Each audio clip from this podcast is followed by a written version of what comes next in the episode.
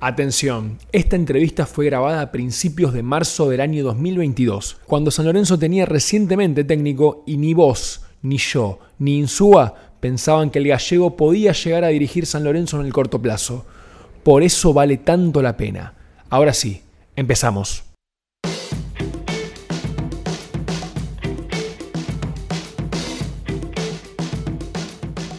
Rubén Darío Insúa tiene 61 años y se vincula con San Lorenzo desde el día que nació.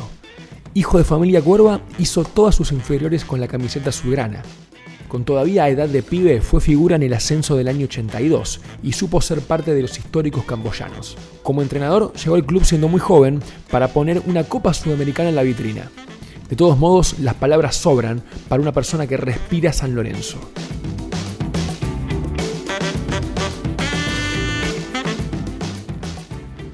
Se reúne en un bar de la zona de Villaluro. No sospecha que dentro de tres meses sería el técnico del club, aunque claro que lo sueña. Hace mucho que lo sueña. Tiene mucho para decir porque lo vive como uno más. Es un hincha como nosotros. Está al tanto de todo y de todo tiene opiniones formadas. ¿Cómo es su manera de trabajar? ¿Cómo fue su paso en 2002? ¿Cómo trabaja con los juveniles? ¿Cómo es la identidad del hincha de San Lorenzo? ¿Puede repasarla a lo largo de la historia?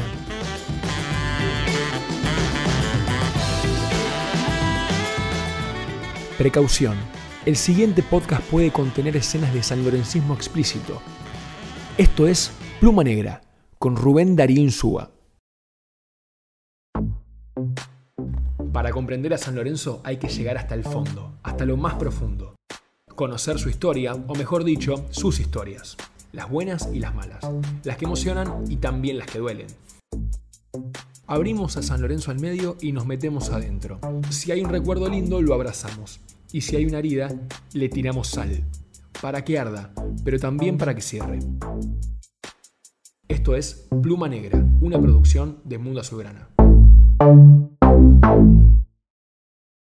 ¿Cómo se puede describir este, este momento? Este, mucho en el club. Eh, ¿cómo, ¿Cómo se puede describir? A ver, eh, es difícil no estando en el día a día o en la cercanía del club eh, para dar una opinión eh, certera, profunda.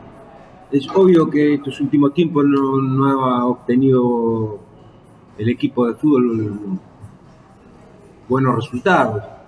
Pero bueno, eso son rachas, pasan en todos los clubes, no solo en Argentina, sino en el mundo.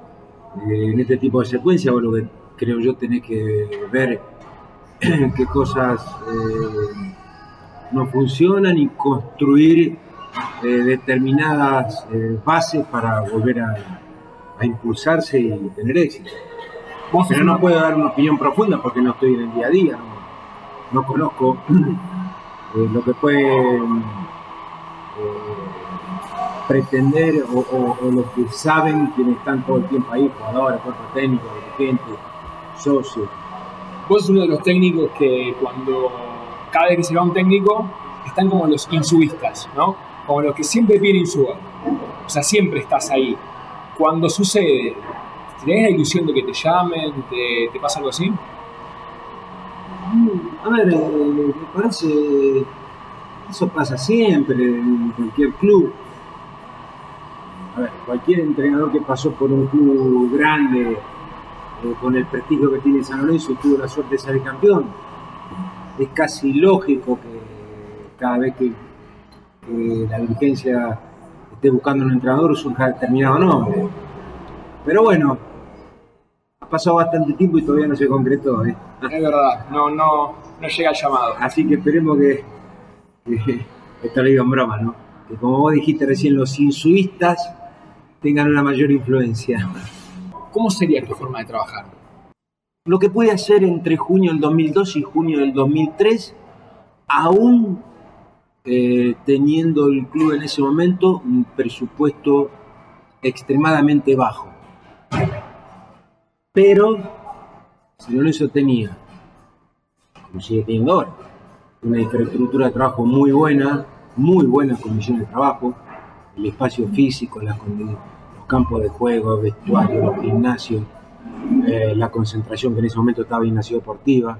Yo podía entrenar doble turno, triple turno si quería sin ningún problema, concentrar al equipo dos días antes, tres días antes, sin ningún problema. Eh, había muy buenos jugadores en misiones inferiores. Sacaste una cantidad de jugadores. Sí, había dos camadas, 84, 85 muy buenas. Como yo siempre consideré que, por un tema eh, genético, cultural, eh, San Lorenzo siempre ha sacado muy buenos jugadores de divisiones inferiores y sobre todo con mucho carácter y rebeldía futbolística, históricamente. Bueno, cuando yo llegué, vi, me iba a ver yo los partidos inferiores y vi dos, dos camadas 84, 85 muy buenas y terminamos armando casi, diría, casi un 40% del plantel con jugadores de 17, 18 años. Mantuvimos una base de 7 jugadores que estaban del plantel anterior, más los juveniles y las incorporaciones que hicimos fueron todas a préstamos. San no compró ningún jugador en el primer libro de pases. Luego Cordone. Cordone, eh, Frutos, Astudillo, Claro. eh, Ron, Errón, Chatruc. Chatruc. eh, Y tenía las cuatro claves que eran Paredes, Michelini, Saja y Pipi, ¿no? La- Morel, sí, pero Saja, de los que habían quedado, Morel, Paredes, Michelini, Romagnoli y el Beto Acosta. ah, el Beto que, que había llegado al final del 2001, Quedaron siete jugadores, siete u ocho, claro. porque San Lorenzo se había desprendido en el- desde enero del 2002 a junio del 2002, se habían ido más de 20 jugadores. Qué locura, qué locura. Eh, pero bueno, por un tema con en ese momento el país había entrado en una crisis muy severa. Así es. Eh, algunos jugadores, eh, yo había pedido que, que renueven a Costa, que estaba préstamo, el pase era del Beto, Zurita, Leo Rodríguez y Cerrizuela. El de Leo no se cumplió, o sí, No, y Cerrizuela tampoco. este ya tampoco. No vieron a, re- a ponerse de acuerdo. Y había hablado con Esteves, que quedaba libre por el 20% el 30 de junio y bueno, tampoco se pudo quedar. Y cuando fuimos de pretemporada, pretemporada duró dos semanas. Eh, empezamos creo que un lunes y el, fin de, el primer fin de semana me llamaron de Buenos Aires para decirme que habían transferido a Herbit y a Franco a México. A la vuelta de la pretemporada. No, no, en el medio de la pretemporada, Ah, bueno. en, en un fin de semana. Eh, que habían transferido al Monterrey, a Herbit y a Franco. Yo estaba en un cuarto piso, me acuerdo, en Mar del Plata, y, y tuve la duda, ¿me tiro o no me tiro? Y decidí a tirarme. Y, tres- y tres días antes de empezar el campeonato, tres días antes, eh, San Lorenzo transfirió a Cusineri a Independiente. Independiente, claro. Así de, aparte, perdimos a tres jugadores que eran muy importantes. Pero bueno, después teníamos un plantel corto en cantidad, muy corto, extremadamente corto para un equipo grande, pero bueno en calidad. Claro.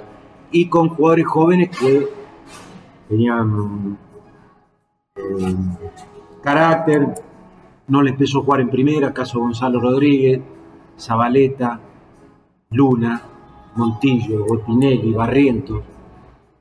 Y para el segundo libro de pase no hicimos ninguna incorporación. El libro de pase del mes de enero, que fue el último libro de pase donde San Lorenzo no incorporó jugadores. Ninguno. El último libro de pases, Desde el 2002, que se realizan todos los libros de pases, enero del 2003. Enero de 2003. Sí, no hicimos ninguna incorporación. Fue el último libro de pase donde San Lorenzo no, incorporó jugadores. Habla mucho eso de, Muchísimo. de la, de la, de la Al que, al que cultura. tiene una buena lectura Claro. del fútbol, eh, habla muchísimo. Los únicos dos jugadores que yo le hice comprar al club fueron dos juveniles eh, que, eh, que yo no lo sabía. Eh, ya lo sabía, lo había hecho jugar a Alexis Cabrera y ya lo tenía en el plantel entrenando a Pablo Barrientos. Y me enteré, después de ganar la Copa Sudamericana, dos o tres días después me reuní con, con Jorge Rinaldi, que era el manager, y él a mí en ese momento me informó que había que tomar una decisión con Barrientos y Alexis Cabrera porque se le vencía el préstamo el 31 de diciembre. porque pertenecían a la calle. Yo no lo sabía eso. Claro. Ahora ni estaba enterado. Yo creía que eran jugadores del club inferior. Le dije, sí, que lo contrate a los dos. A Cabrera lo pagaron 180 mil pesos. Estos. Sí, y a Barrientos 220 mil pesos. Así que fueron los únicos dos jugadores que yo le hice comprar a San Lorenzo. Muy buenos. Jugadores jóvenes, con buenas condiciones. Y a, la- a los dos años a Barrientos lo vendió en Europa unos cuantos millones de dólares. Tengo que, tengo que profundizar acá, porque vos decís que habla mucho del club y te pregunto, ¿se refiere a esta cosa de la falta de, de proyecto, de la falta de bancar situaciones hasta que den sus frutos? ¿Vos te referís a eso? Claro, yo en ese momento me reuní con el manager, y con Jorge, y la comisión de fútbol, después de ganar la copa, y le di mi opinión, de cuál debería ser en los próximos cinco años de San Lorenzo. De que San Lorenzo venía de ser campeón tres temporadas consecutivas, cosa que nunca pasó en la historia.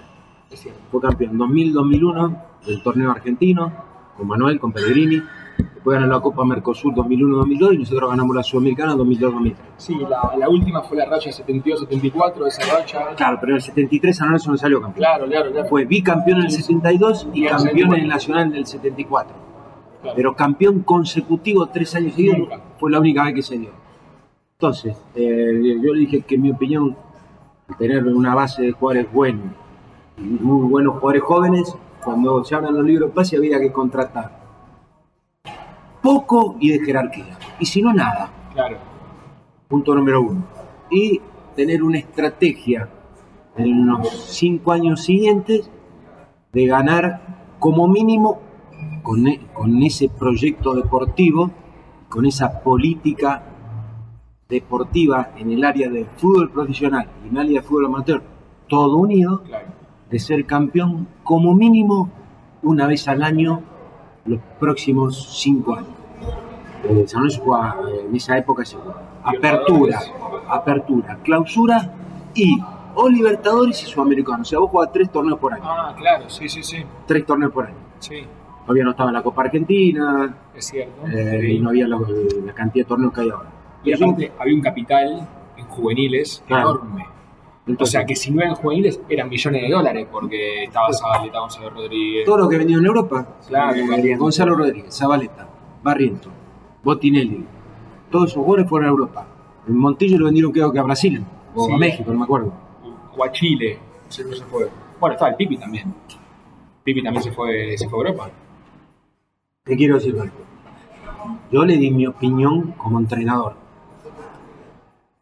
Que Lorenzo tenía que mirar el futuro de los próximos cinco años y proponerse hacer lo que estaba haciendo y ganar un título por año. O la apertura, o el clausura, o uno de los dos torneos internacionales que se jugaba en. De hecho, en la temporada 2002-2003, el que le gusta las estadísticas que tienen validez, no las de ahora, ¿viste? 44,2 porcentaje de, de posesión, Pase nada, atrás. con mapa de calor, que no sirve para nada, no. Estas estadísticas, las que tienen validez. Esa temporada, de, de los, cuatro torneos que se jugaron, se jugaban Apertura, Clausura, Libertadores y Sudamericano Bien. fueron campeones cuatro de los cinco denominados grandes. Independiente ganó la apertura, San Lorenzo ganó la Sudamericana, River ganó clausura y Boca ganó la libertad. Claro. O sea que San Lorenzo estaba en el grupo de los que ganaban todos los años, junto con Boca, con River, con Independiente. Y yo le dije, en esa reunión que tuve con el manager y con la comisión de dije, en los próximos cinco años hay que hacer esto. Mantener la base de jugadores, cuando vendes un jugador hay que venderlo muy caro, muy caro, así genera riqueza interna para mejorar la ciudad deportiva, mejorar el estadio, mejorar la infraestructura de divisiones inferiores. Cuando yo llegué en la ciudad deportiva había cuatro canchas en enero, en junio del 2002 y cuando me fui en julio del 2003 había siete. Le dije, mire, vamos, hay que construir canchas, en vez de estacionamiento hay que construir canchas, porque es el futuro del club. Vos los estacionamientos los usás dos veces en el mes La cancha todos los días. y las canchas todos los días y eh, eh, lo que vos recaudás en el estacionamiento tardás 100 años para recaudar lo que vos ganás con la venta de un jugador. Eso es tener estrategia deportiva, tener una visión de futuro, lo que vos me preguntaste. Algunos clubes de acá en Argentina lo hacen. Por ejemplo, River. Pero solo se sostiene ganando títulos. No, ¿No? no.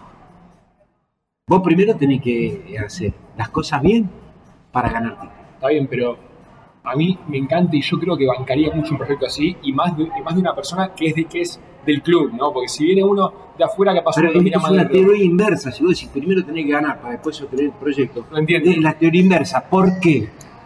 Porque vos para ganar, tener éxito, tenés que hacer determin- determinada cantidad de cosas bien. Claro. Tenés que seguir una se- serie de secuencias sistemáticas que desemboquen en el éxito.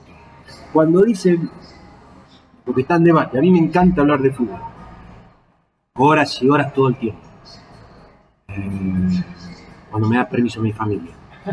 Eh, el, el- el caso más palpable hoy es el de River, Sí, que dice, no, Ga- Gallardo hace ocho años que está porque ganó. No, porque cuando Gallardo llegó a River, a mediados del 2014, River había terminado el torneo anterior campeón. siendo campeón. O sea que River ya venía haciendo las cosas bien con anterioridad. Claro.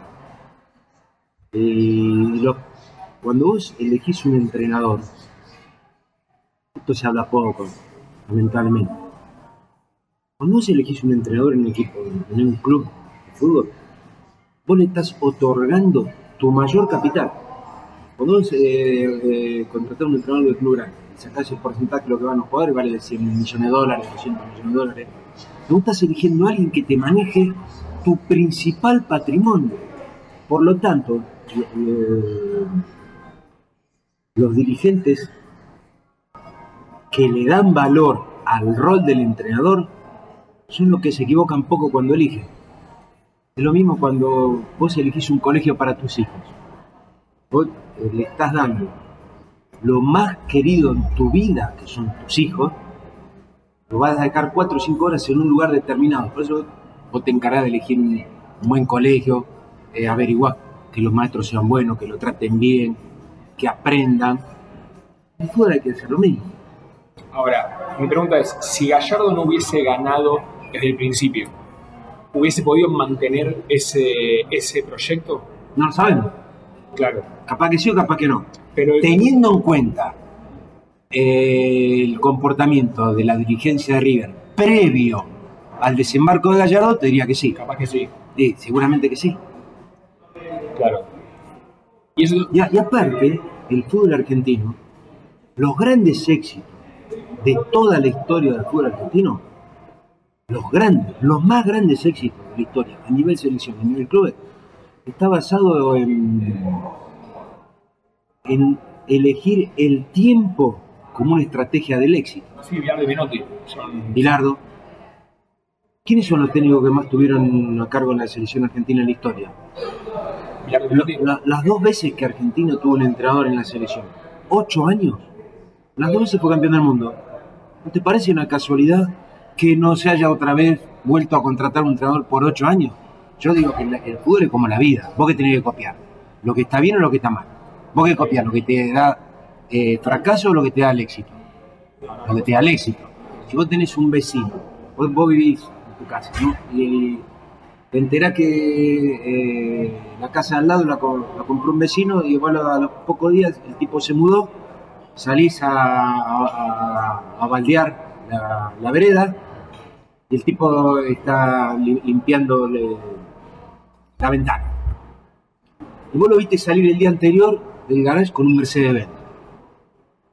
¿Vos qué haces? Le decís, eh, no le da bola o te enojas porque el tipo tiene un Mercedes-Benz, o te acercás y le decís, mire, soy el vecino, lo que necesite ya ah, avíseme. Ah, le pregunto otra cosa, ¿cómo hizo para comprarse el Mercedes? Así lo copio y tengo yo un Mercedes. El fútbol es como la vida. Vos, vos copias lo que está mal, si vos cambias todos los días de entrenador, tenés un proyecto inferior donde los jugadores de inferior no juegan nunca en primera. Eh, no tenés buenas canchas, no tenés buenos vestuarios. En los libros de pase contratar eh, hace tres años atrás, una temporada, San Lorenzo contrató en un año 24 jugadores. Sí, sí, sí. 2019. ¿Vos me podés explicar cómo podés decir que tenés un proyecto inferior y después contratás 24? Y, y no pasa en San Lorenzo solo, pasa en muchos clubes en Argentina, y puede pasar en otro lado del mundo también, que son los que no ganan. Los que ganan hacen otra cosa. Lanús, eh, Defensa y Justicia, equipos que mantienen En cierta los base. últimos años, eh, River hubo dos seguro, pero creo que tres libros de pase que no contrató jugadores. Claro. Dos seguro. Creo que fueron tres. Eh, entonces no es tan difícil. San Lorenzo fue campeón en el 68, invicto. Eh, yo hablo de lo que pensaba. Yo empecé a ir a la cancha a los siete años. Y yo tengo una de las pocas virtudes que tengo en la memoria. Me llevaba mi papá, yo empecé a ir en el 68, él me llevaba, yo vivía a siete cuadras del viejo gasómetro, me dejaba en la tribuna de los niños, Claro. estaba atrás de, del banco de suplentes, y él se iba, iba a la popular, mi papá fue hincha San Lorenzo, socio vitalicio. Después terminé el partido, me iba a buscar, me llevaba a la casa, me íbamos caminando. Fue campeón invicto, el primer campeón invicto de la historia, y le ganó la final Estudiantes. a Estudiantes, En la cancha River. a uno de los clubes más ganadores del mundo. Sí. En ese año Estudiantes fue, fue campeón del mundo. Campeón de América y campeón del mundo. Claro. San Lorenzo le ganó la final. Tuvo, el técnico era Elba de Padua Lima, Tim. Bueno, lo sostuvo, como corresponde. Cuatro años más tarde, San Lorenzo fue bicampeón Lorenzo, ¿no? Lorenzo. Eh, Nacional, campeón invicto. Tuvo más de un año Lorenzo. Eh, San Lorenzo repitió una secuencia ganadora. Vos en Cluj ahí. Sí, yo jugaba en inferior ya. Claro. El año 70. Yo me fui a probar en el año 70, a la Ciudad Deportiva. Eh, dos años más tarde fue campeón del Nacional con Osvaldo Subeldía. Mirá los entrenadores que tuvo San Lorenzo. Sí, sí, sí, sí. Los nombres. Sí. nombre. O sea, eh, toda su rica historia. Después tuvo un, un tiempo de San Lorenzo no pudo ser campeón, que fue cuando le sacaron el estadio. Exacto, claro. La, la, la época negra es cuando le sacan el estadio. Y le sacaron el estadio. Claro. O sea, le, le impidieron seguir teniendo éxito deportivo. Volvió a tener su propio estadio, volvió a ser el campeón, Al año siguiente. a ganar títulos internacionales. Si hubiese estado en, en Avenida La Plata, hubiese ganado también títulos hablar. internacionales. Entonces, contrató a, a el, el Bambino, salió campeón en el 95. Llegó en el 92 En también. el 92 llegó. Claro. O sea, son cuatro años de proyecto. Claro. Entonces, vi- vi- viste que se pueden hacer cosas bien. Es que yo lo veo difícil por, por cómo se vive el fútbol hoy, de que si no se gana ya se empieza a pedir la cabeza del técnico. Pero- No por una cuestión mía, ¿eh? Pero, por- claro, el sistema funciona así, pero vos tenés que hacer todo al revés de lo Claro. que hacen la mayoría. Claro. Porque los que ganan eh, es el men- menos del 2%. Claro. Salen campeones, menos del 2% de los entrenadores, menos del 2% de los jugadores. Vos tenés que tener un ojo fino, eh, sa- saber qué cosas hacer para ganar. Ganar quieren ganar todos, pero gana menos del 2%. Vos tenés que saber ganar. A mí, yo a veces en estos debates ¿dónde te gustaría vivir? En Mónaco. Así voy a comprar y está el príncipe de Mónaco en el, en el supermercado, me contaron algunos que va el- el príncipe con Carolina en Mónaco a comprar eh, eh, azúcar, no sé qué. Pero no, puedo. Para uno, ¿no? Claro, entonces no puedo vivir en Mónaco. Entonces, ¿qué- dó- ¿dónde vivo? En, en Villaluro. Claro. En vez de vivir en el Principado de Mónaco, vivo en la República de Villaluro. ¿Dónde me gustaría veranear? En, en el Caribe, en Saint-Tropez, pero no puedo. Entonces veraneo en Aguas Verdes. Es lindo jugar encima. Es lindo, claro. Ese- el, el fútbol es sentido común, inteligencia. Eh, San Lorenzo tiene una historia extraordinaria. Es difícil errarle al diagnóstico. Si vos tuviste técnico como Ramón, empe- empezamos a mirar de acá hacia atrás. El patón. Mira un poquito más hacia atrás, Pizzi. Un poquito más atrás, Ramón Díaz. Un poquito más atrás, Pellegrini. Eh, un poquito más atrás, el Bambino. Un poquito más atrás, Sube el Día, Lorenzo, Tim. No le podés cerrar el diagnóstico. Que tratar tipo inteligente, trabajadores, disciplina, orden, ingenio, jugar bien al fútbol. tener volumen de ataque. Me interesa lo que decís porque haces un análisis histórico de, de San Lorenzo que muy pocos podrían hacer. De los técnicos que vinieron en los últimos años, ninguno lo podría hacer. Capaz el Pampa porque está más identificado, pero El No Pampa hubo- hizo un buen trabajo, salió campeón en reserva eso, y periodo, creo terminó tercero en primera. por eso digo. Pero esta cosa que me interesa hablar, que lo, que lo hablamos en el capítulo anterior con Ángel Renuncio, sobre el sentido de pertenencia. Vos cuando hablas, hablas de una línea histórica de San Lorenzo futbolística, hablas, de, hablas del el jugador de San Lorenzo, me hablabas hace un rato, que tiene cierta identidad. Claro. Bueno, ¿cómo es? Y es la misma pregunta que le hice Ángel. ¿Cómo es la identidad del San Lorencista? ¿Qué, qué tiene de diferente? Vos pasaste por El Independiente, jugador, el hincha, en general, el club. ¿en qué es distinto a San Lorenzo de otros clubes? Porque supongo que cada club tendrá Claro, su- tienen- cada club tiene su propia historia, su propia idiosincrasia, Claro. sus propios rasgos culturales. El de San Lorenzo es, es- San Lorenzo es un club, históricamente un club alegre, eh, mucho sentido de pertenencia de barrio, por eso todos los que queremos al club deseamos volver a jugar de local en Avenida La Plata. Eh, rebeldía intelectual, San Lorenzo como club, los hinchas, los jugadores formados en divisiones inferiores, los técnicos que hemos tenido la suerte de dirigir la primera y salir campeón, tenemos determinados rasgos. Rebeldía intelectual, carácter, para el ataque. Eso hace un club insoportablemente eh, político y... No. No, pero digo político desde el debate, desde... Ah, el debate sí, Claro, como que... interesante. El, el, el hincha de San Lorenzo tiene muy buen olfato. Claro. cuando con olfato, rebeldía intelectual y orgullo. Me encantó. La- eh, en el año 82, en un partido de San Lorenzo Morón, sobre el final el árbitro se equivocó, güey. cobró un penal afuera, fuera del área, la gente se enojó y empezó a protestar, y bueno, fue la policía ahí, y hubo ahí una especie de enfrentamiento. Y fue la primera vez que la, hinchada eh, mostró desconformismo contra la dictadura militar, gritando. Se va a acabar la dictadura militar haciéndole frente a la fuerza de seguridad. El primer detalle. Después, eh, hace un par de años, con un gobierno que a la gente no le gustaba, y el, primer, eh, en el primer estadio que se mostró el descontento social fue en el Estadio San Lorenzo. Eh, cuando un jugador lo defrauda, la gente no te lo perdona. Cuando un técnico lo defrauda, la gente no te lo perdona. Cuando un dirigente lo defrauda, la gente no te lo perdona. Quizás en otros clubes tienen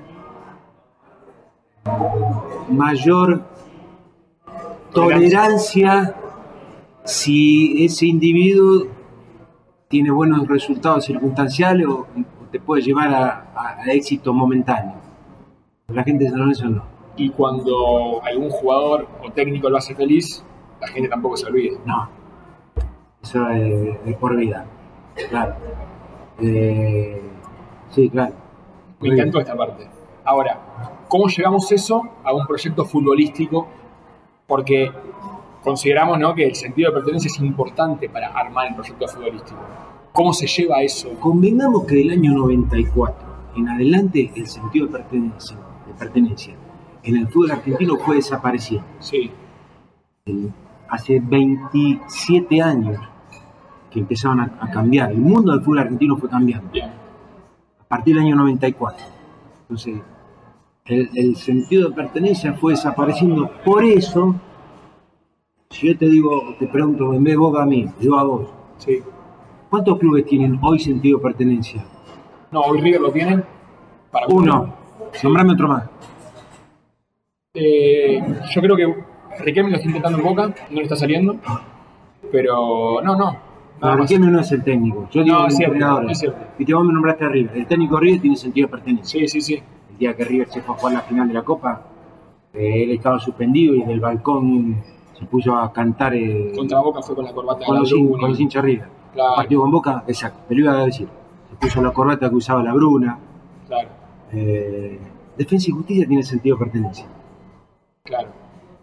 Estudiante de La Plata, Estudiante lo tiene. sí. Sí, Yo juego dos años en Estudiante.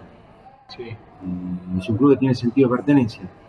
Y hay, aprovecho ahora, hay una ligazón ahí entre histórica, cultural, de aprendizaje mutuo de un lado y de otro. ¿Estudiante de San Lorenzo? Exactamente. Bueno, Bilardo y Subeldía son. Bueno. Claro, Albrecht. claro. Si querés me meto yo en el medio, pero no voy a hablar de mí Ah, mismo. Está bien, está bien, sí, sí, sí. Eh, ¿Por qué? Porque San Lorenzo tiene cosas que le gustan mucho a los hinchas estudiantes. Y estudiante tiene cosas que nos gustan mucho a los hinchas San Lorenzo. Claro. Por eso, Bilardo, hincha San Lorenzo, eh, jugó en San Lorenzo, fue técnico de San Lorenzo, fue socio. El padre de Bilardo, hincha fanático de San Lorenzo, el día que ganamos la Copa Sudamericana, estaba en la platea. Calógero Bilardo llamaba.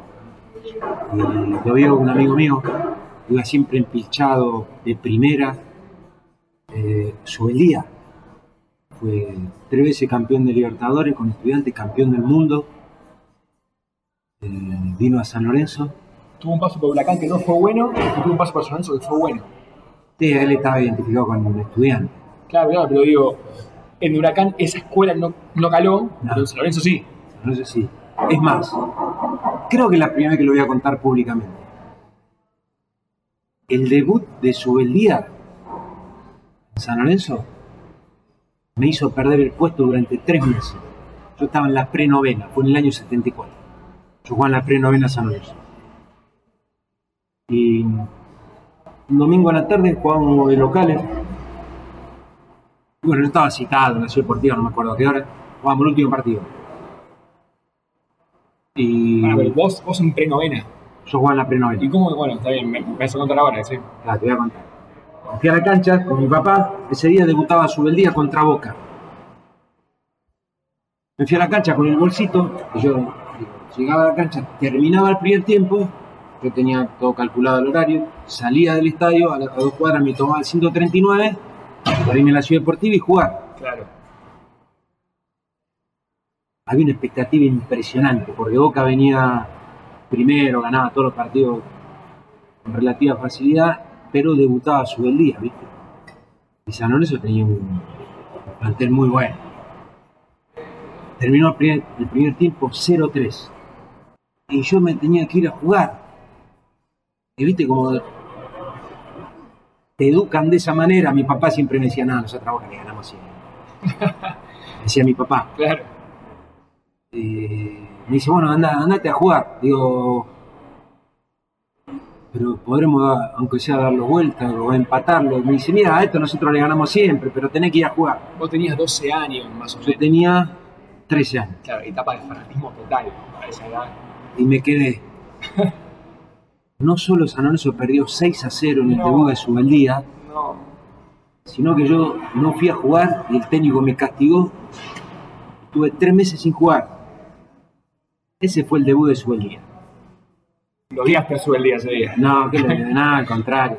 Nada, la gente no dijo absolutamente nada. Ah. Y aparte, pocos meses después, seis meses después, San Lorenzo fue campeón con su día. Claro. Ganó el torneo nacional y en la liguilla final, que fue la mejor liguilla que yo he visto en la historia del fútbol argentino, estaba Boca, que era el candidato de todo, que le ganaba todo por goleada. Independiente, que había sido campeón de Copa Libertadores. El central de Grigol, que había sido campeón el año anterior y había contratado a Kempes. Claro. El Talleres de la Bruna. El Ferro de. Que tenía muy buen equipo, de Spineto. Newell's había sido campeón del torneo metropolitano. Fue la mejor liguilla de la historia. Esa es la que, la que Independiente le gana a Talleres. No, No, salió campeón San Lorenzo. también. Ganó la última fecha en la cancha de Vélez 3 a 2 a, a Ferro y salió campeón. Una fecha antes le había ganado 2 a 1 a Vélez, que iba primero. Si Vélez ganaba ese día, casi, casi era campeón. Yo lo escuché, mi papá no me quiso llevar a la cancha, la cancha de Boca. Ganó 2 a 1 sobre Lara con un gol de gringo, Escota. Yo ese partido lo escuché por radio, se había cortado la luz en mi casa. Lo escuché en la cocina, porque mi mamá se había ido a dormir. Cerré la cocina y la escuché con, con pila porque no había luz. Memoria. San Lorenzo salió campeón. Qué memoria. Eh, sí, tengo buena memoria para el fútbol. Se volviendo a lo que te decía, sentido de pertenencia. Sí. ¿Quién lo puede tener hoy? Muy difícil. No. No lo tiene casi nadie. ¿Sabe por qué? ¿Por qué? Porque todo el mundo cambia. Vos cambias de técnico, cambias de jugadores. Todo el día, todo el tiempo. Sí. Cambias de técnico en inferiores. Los juveniles sin debutar se van capaz. Claro. Claro. ¿qué- ¿Cómo vas a construir sentido de pertenencia? El sentido de pertenencia se construye estando siempre en el mismo lugar Claro. y mucho tiempo. El tiempo es un aliado del éxito. No acá en el fútbol argentino porque no lo hace, lo hacen pocos. No le puedo escapar a preguntarte sobre, sobre el momento actual institucional. Eh, ¿Lo has preocupado? No, yo, no, yo creo que San Lorenzo es un club que siempre su, su propia historia, su propia fortaleza interna lo hizo salir de momentos eh, mucho más complejos que el actual. ¿Sí? Así que sí, yo creo que sus propias fuerzas, su, su vida interna, eh, como yo siempre digo, eh, su riqueza histórica, su fortaleza intelectual, sus rasgos culturales, lo va, eh, va a encontrar el camino. Bueno, esto de hacer de la tragedia una fiesta. Tampoco la palabra tragedia. ¿no? No, bueno, perdón, sí, sí. Hacer de la crisis una fiesta, vos lo viviste en carne propia. en Sí, 82. cuando, eh, cuando San Lorenzo se quedó sin cancha, eh, no le pasó a ningún club en Argentina. No, no. que te saquen tu cancha. No existe eso en la historia. Ni en la Argentina ni, ni en el mundo entero. Lo he estudiado. lo he- me, he tra- me- me he encargado de estudiar. Claro, Se lo sacó un gobierno autoritario que no dirigió. que me dirigió. Sí. Le, le- le sacó el estadio. Yo tengo el recorte de esa época donde eh, el gobierno militar dijo que le, le sacaba el estadio para abrir las calles internas. Era una gran mentira. Y sí, Fue un, fue un negocio después con una multinacional que terminó co- comprando ese lugar para construir un supermercado. Fue una mentira eso. A San Lorenzo le hizo mucho daño. Primero institucional, porque San, San Lorenzo no solo le hizo daño en la parte deportiva, le sacó todos los rubros o, Claro. o todas la- las actividades que, que se hacían en el club sacó el- el- la cancha de básquet, la pileta. Yo iba a la pileta todos los veranos. No, no pude volver ahí, a, bueno, no pude ir a la deportiva. Y ni hablar de la parte cultural. Todo, todo le hizo un daño, tuvo que empezar de cero. Eh, es como que te tire una bomba atómica. Claro, sí, Tenés sí, que empezar de cero. Eso muchas veces no se debate. Cualquier otro club para mí desaparece. Y bueno, Sí, le no, solo desapareció, sino que volvió mucho mejor. Claro. Volvió mucho mejor. Pero le hizo un daño que quedó en la historia. Después, después tenés que ir contra eh, los que estábamos en ese lugar en ese momento. decís, puta madre, San Lorenzo, en el año 80, tuvo que hacer el local en otro estadio. Se salvó el descenso faltando una fecha. En el 80, Hay que tener memoria. en el 81. ¿Qué pasó? Eh, ya el daño se lo hicieron a partir de que dejó de jugar en Avenida La Plata. ¿Vos jugaste ese día? El día, el día contra Argentino Junior, perdón, no, no Sí. Fue los últimos.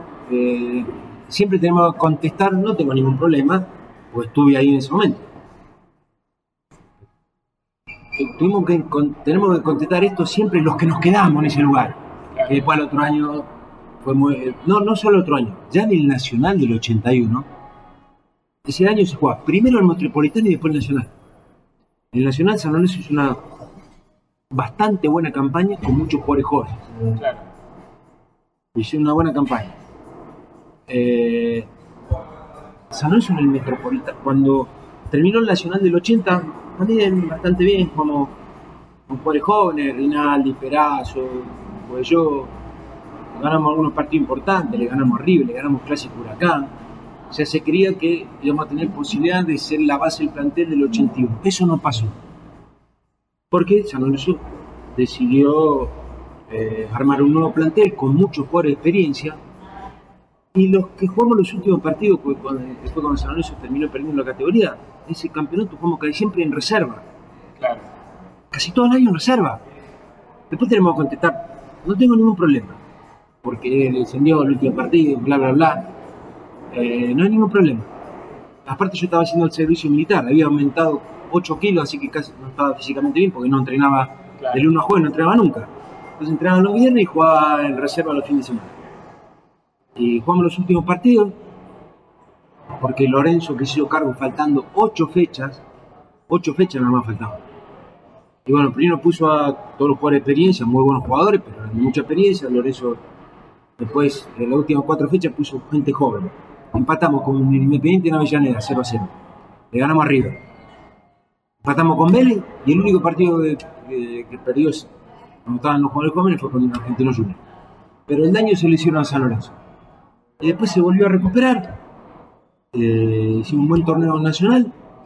Fue en el 82. Se produjo un. Lo que, lo que hablamos con anterioridad, una fuerza interna. El, el tema de la tristeza deportiva lo transformaron, la gente, la hinchada de San Lorenzo lo transformó en una alegría todos los días. Esa cosa de fuego sagrado. De, Claro, como de- era una cosa, lo de que vos cenizas. Por ejemplo, Como, como hicieron una canción donde la gente de San Lorenzo, Que vamos a seguir a- entre comillas, se burlaba de Boca y de Huracán. San Lorenzo estaba en la B.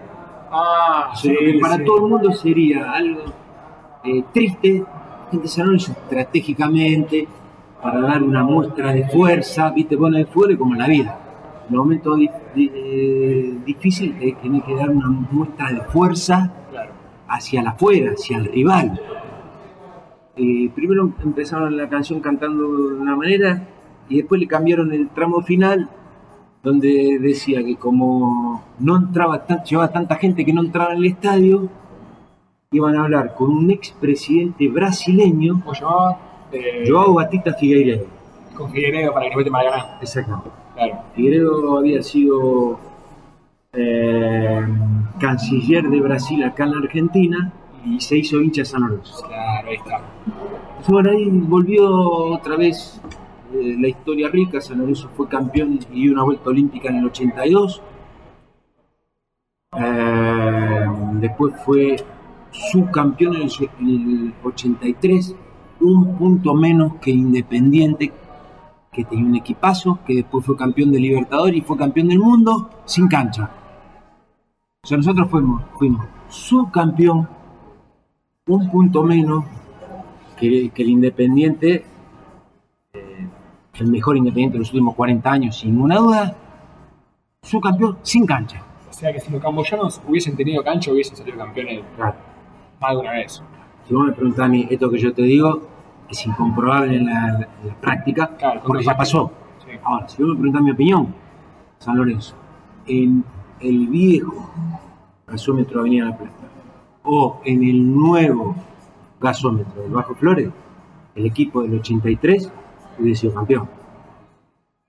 El equipo que fue semifinalista en el 84 hubiese sido campeón. Esa es mi opinión. Y no ¿Por qué? Porque yo hago, yo hago esta composición de lugar. Si vos fuiste subcampeón sin no jugar ningún partido local, Claro. si fuiste semifinalista en la- del Nacional, donde estaba el Ferro de Grigual, el Estudiante de Manera y el River de Cubilla, el San Lorenzo del Bamino, que éramos nosotros, sin cancha, no jugamos nunca local.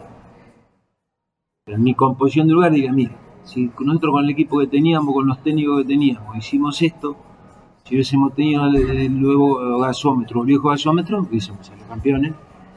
Toma dos. Sí, es, es fácil, la conclusión es fácil. Sí. ¿Y por qué te fuiste? ¿En el 85? Porque San- me vendieron a, a Unión Deportiva Las Palmas. Claro. Eh, Jugaste ya un año y no, no, menos, jugué seis meses porque Unión Deportiva Las Palmas no había cambiado la legislación en España y una- gran parte del presupuesto que tenían los clubes lo tuvieron que destinar a la hacienda que vendría a ser la FIP de la Argentina. Claro. Entonces Las Palmas no, la había, no, no podía pagar lo que faltaba del pase, que era más del 50%. Y te mandaron de vuelta. Ni me pagaba pagar, no, no- no me podía pagar a mí. Exacto. Yo no, no cobré ni el- eh, la prima, no la cobré. Cobré ah, un arreglo que había hecho. San Lorenzo es un reclamo en FIFA. Inmediatamente FIFA eh, me restituyó, volví a San Lorenzo. Eh, cuando me fui le doné el 15% del pase a divisiones inferiores para que San Lorenzo mejore Primero, por agradecimiento, porque yo me formé ahí, en inferiores, a partir del año 70 estuve, me debuté en primera. Segundo, para mejorar la infraestructura del club, que los jugadores inferiores tengan mayores posibilidades. Por eso después cuando volví como técnico, le di chance a los jugadores inferiores, Claro. o sea, prediqué Eso mismo. lo que hacía y lo que pensaba. Por eso le hice a- hacer a los dirigentes, hablé, un- hablé un día con el intendente, la dirigencia del club también, le dije, mire, hay que hacer canchas de fútbol acá, acá y acá. Y esas canchas están, tres en un año. Ahora, ¿por qué hoy no pasa eso? Porque está bien, vos ya eras hinchas de antes, de tu papá, pero casos de jugadores que llegaron El al cuerpo club. técnico actual de River le hizo construir canchas en, Sí, en el, River Camp. el previo 6 a empezó haciendo nuevo. Pero digo, O ¿por sea, hay entrenadores que le hacen hacer eso. No, pero no solo, Bielsa lo hizo New. no solo eso, digo, ¿por qué? Eh, sí, Bilardo lo hizo en la selección, Claro. siempre, siempre los procesos. Bilardo por hacerle comprar el precio. Exacto. Muchos jugadores antes, yo, yo escucho que llegaban a San Lorenzo y capaz te dicen, yo no era hincha de San Lorenzo. Y hoy están recontra identificados en el club, los hijos son de San Lorenzo. Son... Mira, ¿Por qué no pasa eso? por muchas cosas. Y como la nota dura una hora, no te lo puedo explicar en una hora. Pero es largo. El fútbol argentino empezó a cambiar a partir del año 94. ¿Pero qué pasa? ¿Sabes por qué? Porque los negocios son más importantes que los resultados. Es simple la respuesta. Yo sé que pasó en San Muchos Lorenzo tienen- en el 94. No, no, pasa, pasa en to- casi todos los clubes. Claro, Por eso que resiste esa teoría son los que ganan. claro. Que el jugador más, más inteligente que dirigí en mi carrera, el más inteligente de todos, dirigí muchos jugadores inteligentes. Pero el más inteligente de todos, exacto. ¿Cómo saben? Porque lo entrevisté y porque me pareció muy inteligente. Bueno. Michelini fue el jugador más inteligente que yo dirigí. Y hoy eh, es uno de los jugadores que reúne el mayor cantidad de afecto. Esto lo agrego yo, el afecto relacionado con el temperamento en el hincha de San Lorenzo.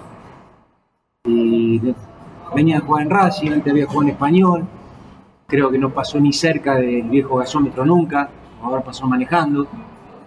Sin embargo, Y eh, fue ídolo de Racing e ídolo de San Lorenzo. eh, no, te diría que más ídolo en San Lorenzo porque Racing no pudo salir campeón y San Lorenzo sí. Sí, claro, pero es muy llamativo que el día que se retira, lo aplauden las dos hinchadas. Se retiran en San Lorenzo Eh, Racing. bueno, no tiene muy merecido.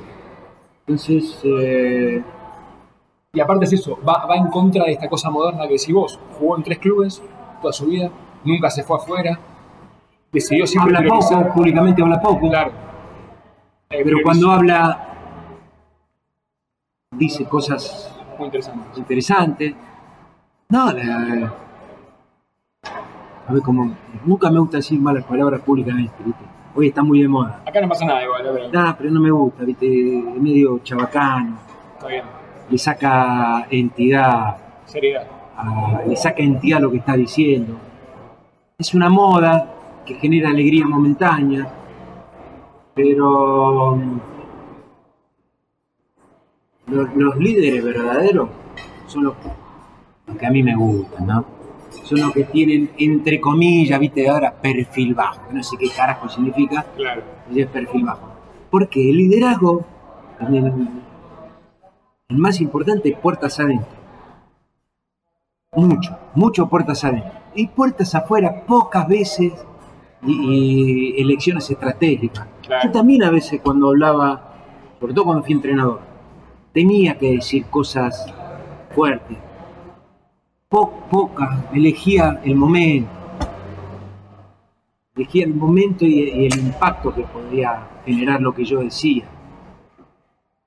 Cuando me di cuenta que me querían voltear, salía, me querían poner otro técnico, algunas fuerzas ahí internas del club y de afuera más que nada. Ahí salí a hablar públicamente y elegí pelearme yo con lo que me querían voltear. A los jugadores les dije, ustedes no se metan, a mis colaboradores dije, ustedes no se metan. Acá nosotros debemos trabajar día a día para ser campeón.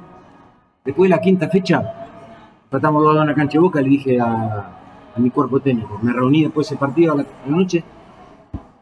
Y después se lo dije al presidente al otro día, Alberto Aguil, que me llamó para felicitarme, que le había gustado el equipo en la cancha de boca.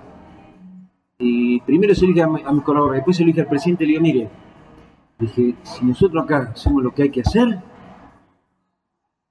si hacemos lo que hay que hacer, con la Copa Sudamericana o el campeonato, lo vamos a ganar.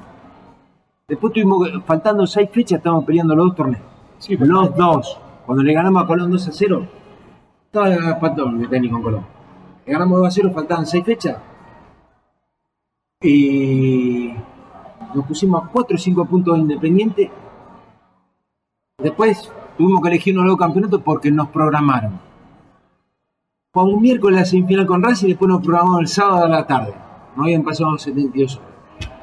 Después nos programaron la Confederación Sudamericana puso la primer semifinal con Bolívar un martes a la noche.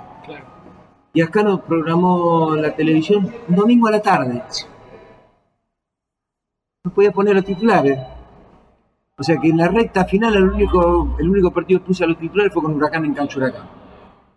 Que ganamos 4 a 0. O sea, tuviste que elegir en que- entre la Sudamericana y Claro, la me obligaron, entre comillas, me obligaron bien. La televisión a tener que elegir. Y elegiste la Sudamericana. Claro, Claro. torneo. Eh, que eran los que ponían los horarios, todo yo tuve que decidir, elegir. Salimos campeones, sin contratar jugadores. Sanso no compró ningún jugador. Con todos pibes. No compró jugadores Sanso. No, sí, sí, sí. No, no viajamos en charter. No viajamos en charter. Eh, Hay, cier- hay cierta similitud con lo que soy. O sea, no, si no bien. salimos campeones. No, claro, pero digo, si bien. Ah, ustedes- porque yo me juntaba con uno de los empleados del club, le dije, mira, tenemos que viajar en LAN Chile, es una empresa que siempre sale horario, Sí. tiene la mejor conexión en Sudamérica. Entonces yo me juntaba con empleados, digo, tenemos, tenemos que viajar a La Paz, digo, mira, hay que viajar a Santa Cruz, tenemos que estar ahí, eh, elegí al hotel, digo, vamos al hotel este, que cuando vine acá con Barcelona en el 98, era un buen hotel. Después, después llegamos a la final de la Libertadores, vamos ahí, que buen lugar, conocía todo. Pa. Cuando tuvimos que viajar a jugar la final, viajamos cuatro días antes. Cuatro días. San Lorenzo hacía las cosas para ser el campeón. Claro. Nada, viste, ni chiquitazo, de ahorrarte esto. No, no. Digo, cuatro días antes tenemos que estar en Medellín.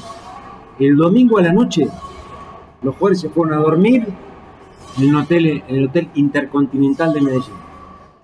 O sea, nosotros nos preparamos para salir campeón. Entrenamos lunes a la noche en el estadio, martes a la noche en el estadio.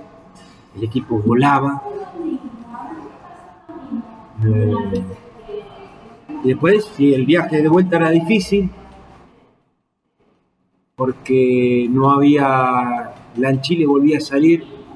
El partido fue miércoles a la noche. El, el próximo vuelo a la en Chile era el jueves a la noche y llegamos el viernes al mediodía acá. Nos perjudicaba para el domingo, pero nosotros queríamos ganar la final, que era lo más importante. Claro, sí, sí, sí. Entonces, ¿qué pasó? Nosotros llegamos acá el viernes al mediodía y teníamos que jugar el domingo a la tarde con Independiente, que estaba peleando con Boca, que a nosotros no importaba nada. Esa final era entre Independiente y Boca. Pero ¿qué pasó? Claro, yo sabía que si ponían los titulares, los titulares, las piernas eh, y la, la mente habían quedado una parte de las piernas. Y una parte de las piernas habían quedado en Medellín. ¿Pero qué pasó? Sucedía la noche, a las 4 de la mañana, repitieron el partido.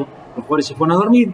Primero di libre hasta las 3 porque estaban contentos. eh, le libre para estar ahí en el hotel. Había un golfito, se fueron a jugar al golf. Le di permiso para que se tomen Pues ya estaba ahí. podían tomar una latita sola de cerveza para estar contentos, una sola yo monitoreaba, una sola el que quería, la mayoría no quiso. Pero algunos, viste, y algunos, algunos, eh, personajes interesantes, que siempre es bueno tener en un plantel, y más en San Lorenzo, siempre tenés que tener uno Algún rebelde. rebelde, uno El lobo se me ocurre. Un chatruque, el lobo. medio todo. interesado, medio así de ese personaje. Esto lo digo yo en broma. Sí, si ¿no? estuvo preso, mejor, uno. ¿eh? Si tiene más de uno es un problema. Claro. Pero bueno, a las 3 se fue. Juan, el, el- el hotel tenía un golfito. Dale permiso para eso, para jugar el golfito. Y yo estaba ahí con el resto de mis colaboradores tomando un café. Aparte ya casi estaba, digamos. Casi la- estaba, se fueron a dormir. Entonces yo, cuando se fueron a dormir, me fui a la- Se fueron todos a dormir. El preparador físico Bonillo, el que está con- eh, muy bueno, que estaba con el flaco Gareca en la selección de Perú, profesional de lujo. Yo me fui a la habitación y me puse a ver el partido. Pero bueno, después el 4 a 0, ya viste, se empezó a hablar de la final con un Independiente. Insúa pondrá los titulares, pondrá los suplentes, Insúa con Independiente, bla, bla, bla, bla. A ver, entonces yo empecé a entender, empecé a pensar qué hacer. Bueno, hablé con mis colaboradores, con el preparador físico, con el médico. Sabía que íbamos a llegar eh, gastados al partido, pero decidí, no por un tema mío personal, que a mí no me importa, por un tema futbolístico que a mí sí me importa, pero no tanto. No tanto como el, el tema institucional. Y yo creo que la imagen institucional siempre es muy importante. Claro, Y si yo no ponía los titulares, iban a dudar de San Lorenzo institucionalmente. claro. También capaz de vos, que había sido muy querido pero a mí mucho no me interesaba porque Claro. Ningún hincha de San Lorenzo va a pensar No, no, no. que yo no quiero que gane San Lorenzo. No lo pensaba como jugador, no lo pensaba como técnico, no lo pensaba como hincha, ni lo pensaba siendo socio. Entonces decidí poner los titulares, aún sabiendo que íbamos a estar en inferioridad numérica, pero podíamos ponernos en ventaja y después correr menos. En esa época se podían hacer nada más que tres cambios, y después hacer tres cambios que nos ayuden a sostener el ritmo del partido. La primer media hora San Lorenzo una clase magistral de fútbol una clase magistral de fútbol. Ese equipo no, no, no, no aguantó más después el equipo. Y después el equipo se cansó Claro. y perdimos.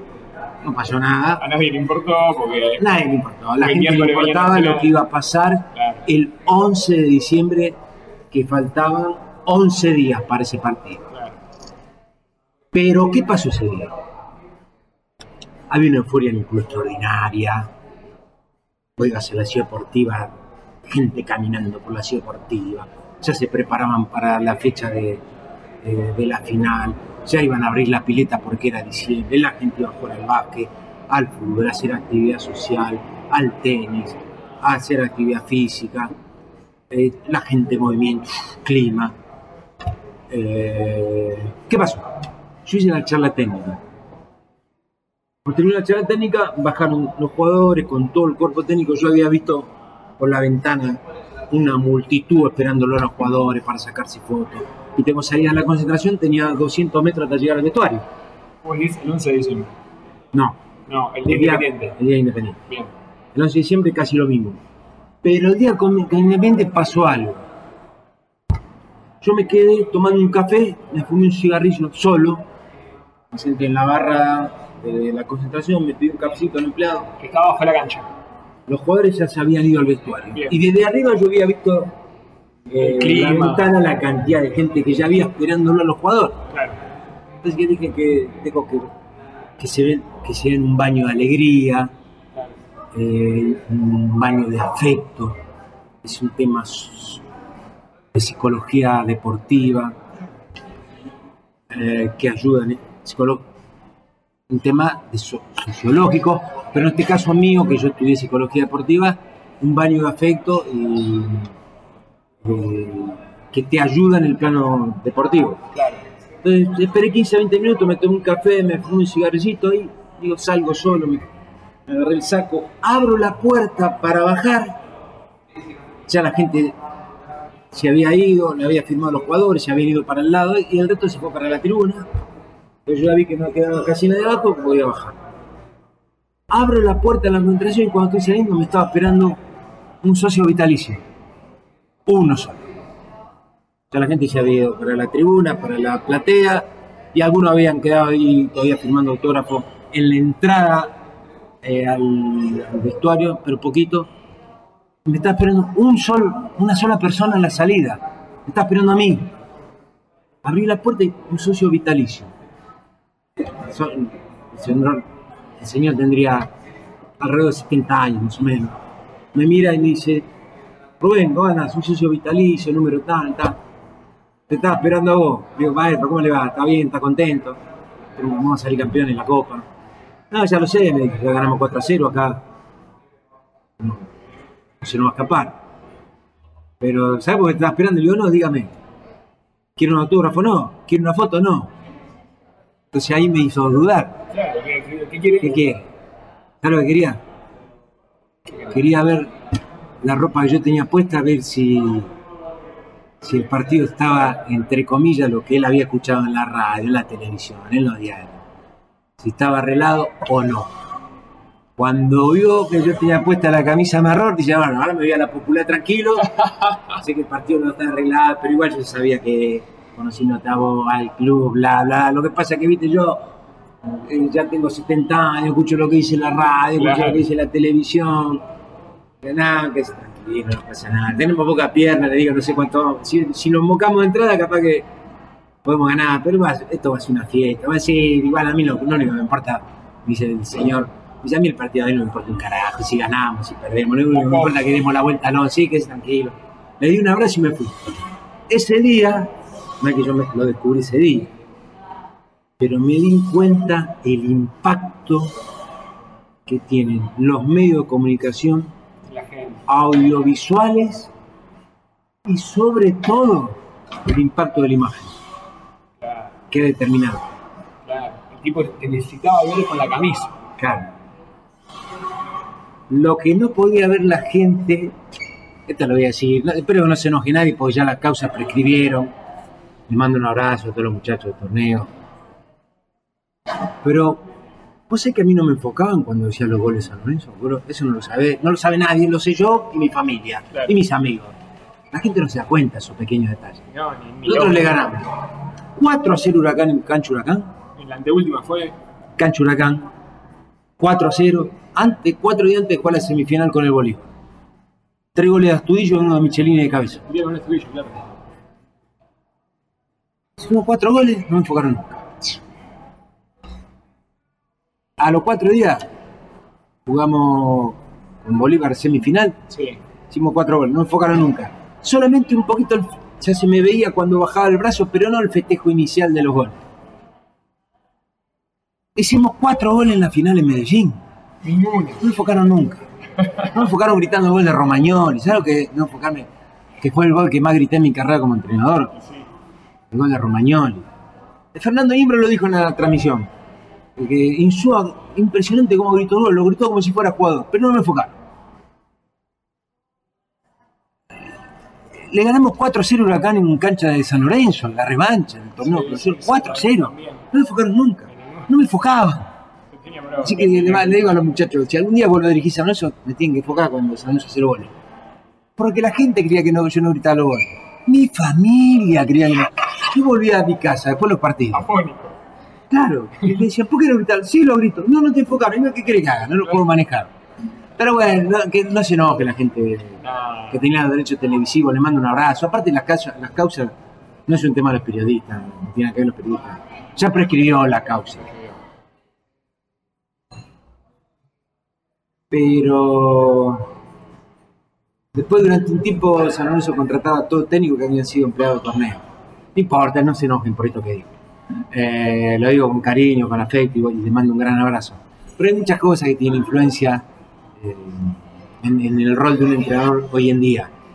Así que ¿Que ¿Queda espacio para nota o ya estamos terminando? Estamos, estamos ya Estamos terminando. Sí, estamos justo. San Lorenzo va, va a salir de este mal momento circunstancial, sus fuerzas internas, eh, la inteligencia de sus hinchas, de sus socios, su propio temperamento. Lo va a lograr. Salió a momentos mucho más difíciles que ahora. San Lorenzo ahora tiene localía, tiene, tiene muchas cosas para salir en mal momento, como muchos clubes de fútbol argentino. Hoy, esencialmente, me pregunta de San Lorenzo, yo opino, siempre opino nada más que la parte deportiva. Eh, porque la única opinión que importa en la parte institucional y política del club, la única opinión que tiene validez Socio. es la de los socios y la de los hinchas. No lo de los exjugadores y de los ex técnicos o ex dirigentes. Que pueden opinar si quieren o, o no. La opinión más importante es la de los socios y la de los hinchas, que son los dueños del club. Los dueños del club los dirigentes, menos los jugadores, los técnicos, los dueños los que deciden lo que pasa en los clubes, que son asociaciones civiles sin fines de lucro, son los socios y los hinchas, que son los que van a, a volver a reconstruir, si es necesario, la fortaleza de San Lorenzo. La última. Y es bien, bien cortita. ¿Vas a volver? Si yo te, con- si te contesto esa pregunta de acuerdo a lo que yo pienso, solamente sería una expresión de deseo. Claro. Ahora, como yo tengo la autoestima alta, pienso esto, hago esta composición de lugar. Si han vuelto entrenadores que no fueron campeones, yo me tengo fe. Esta fue la primera temporada de Pluma Negra. Gracias por acompañarnos.